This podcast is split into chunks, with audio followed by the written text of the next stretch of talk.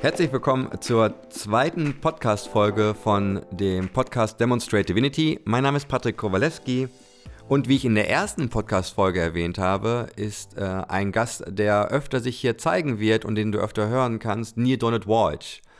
Und äh, du kannst jetzt das erste Interview mit ihm hören, wo es darum geht, was Neil von äh, diesem Podcast hält und was er sich auch für dich wünscht, für dich als Zuhörer. Viel Spaß! 3, 2, 1.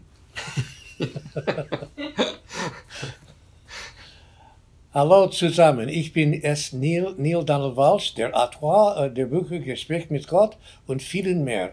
Ich sitze hier mit meinem Freund und Kollegen Patrick Kowalski. Patrick Kowalski. Patrick Kowalski. He has a very strange and funny name. you can edit that. Yeah. Kollegen Patrick Kowalski. Er hat mich gefragt, ob ich mit, äh, mit äh, er hat mich gefragt, ob ich mit ihm ein paar Podcast-Episoden aufnehmen kann und das tue ich sehr gerne. Hi Neil, so good to have you. I'm doing my best, ladies and gentlemen, trying to remember my wonderful uh, German language. So tell me, what are your many questions? Oh yeah. So first of all, like I said before, I'm I'm really happy that you take your time to um, to ta- to record some podcast episodes with me.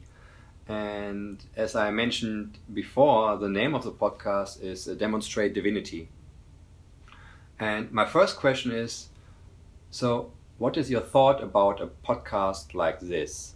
So, what, what comes up to your mind if you hear that the intention is that you know people have the possibility to demonstrate their divinity? I think this is a wonderful way to reach people. Podcasts are the uh, the newest and most vibrant form of communication uh, that our species has invented yet. Thousands and thousands of people can listen uh, to what's put into a podcast, and if the information is useful and helpful and beneficial and wonderful, then suddenly it touches many people in a positive way. And I think that these are some of the tools that we're using to change our experience of being human on this earth.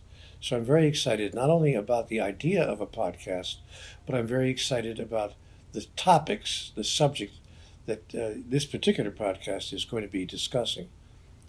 Demonstrating divinity is the biggest opportunity that humanity now faces, the biggest opportunity that we have to express and experience how we want to see our world being in the future, in the years that just lie ahead. Mm-hmm. Okay, wow. Thank you. And imagine you could make a wish for the audience, for the people who listen to this podcast. So, what would be your wish to the people who listen to the podcast? So, what is what comes up to you when you think about this question? I, I wish that people would hear not just the words that are being spoken, but the deeper meaning behind the words and the intention behind the words, that they would really pick up on not just the meaning of the words, but the energy behind it, because it is the energy that can inspire and create, produce and demonstrate the largest aspect of who we really are.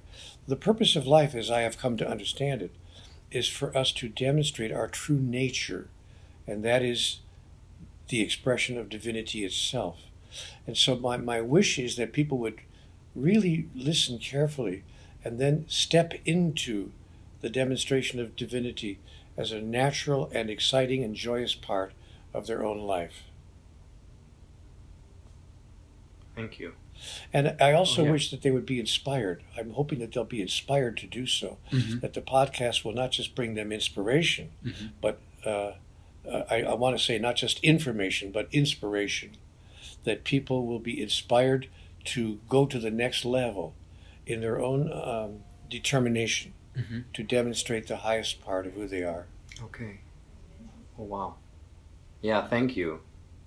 But that brings brings another question into my mind because you know people can listen to a podcast but they maybe have not read your books so do you see uh, a problem or a challenge with that no i don't see a challenge or a problem i see an invitation they may be uh, they may be feeling an invitation not only to read uh, my books but to read uh, spiritual literature in general that can open them mm-hmm. to a new level of understanding and a new excitement about moving into uh, a larger part of who they really are. So, the purpose of the podcast for me is to see if we can't inspire and excite people about the grandest possibility that their life has ever encountered. So, I don't see it as a complication that they haven't read my books. I see it as an invitation to expand their awareness of what we're all that we're talking about mm-hmm. by not just reading my books, but the many, many books uh, that are out there and, and about uh, the topic of our larger purpose and our larger identity. Mm-hmm. See, there's only really one important question, Patrick, in life Who am I? Who are we? Mm-hmm. And once we answer that question, Who am I? Uh, then our life begins to move in an entirely different direction that can truly change our own experience and actually touch the world in a way that can be transformative for others as well. Mm-hmm. Okay, wow. So you think that the messages, the CWG messages, which will be the, the, the core topics of this podcast, they are understandable without reading your books? Yes. I think they're understandable without reading the books because they are fundamental truths that people know already. Maybe when you read the book, you're reminded mm-hmm. of these truths but it's not like you've heard them for the first time.